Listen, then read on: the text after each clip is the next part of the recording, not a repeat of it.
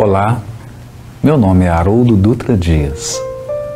Nesses breves minutos eu quero falar com você da perspectiva do Consolador prometido sobre a dor. Talvez você esteja atravessando um momento desafiador na sua vida. A perda de alguém, uma doença física, alguma dificuldade, uma provação, uma expiação. E isso tenha causado um impacto imenso no seu sentimento, no seu coração de desesperança, de acreditar-se desamparado. E eu quero te dizer, do fundo da experiência e do meu coração, que é preciso olhar para as potencialidades da dor nós aprendemos que somos espíritos imortais. E nessa qualidade precisamos adquirir robustez, fortaleza. E ninguém se fortalece tendo apenas dias de sol e de bonança.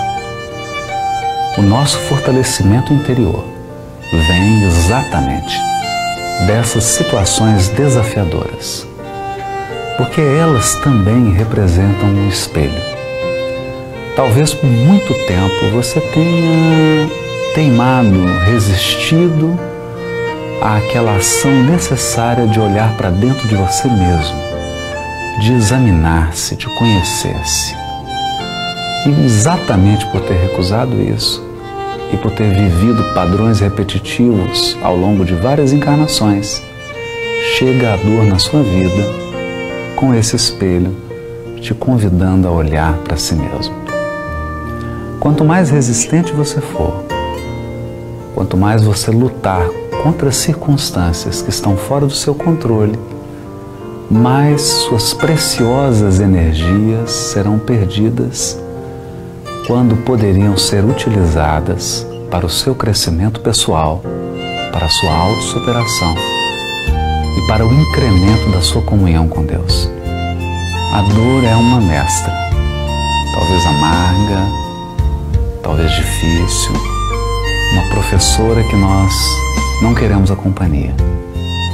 Mas com certeza, depois que ela vai embora, depois que ela cumpre o seu papel junto de nós, nós nos tornamos pessoas mais livres, pessoas maiores do que éramos pessoas mais fortes.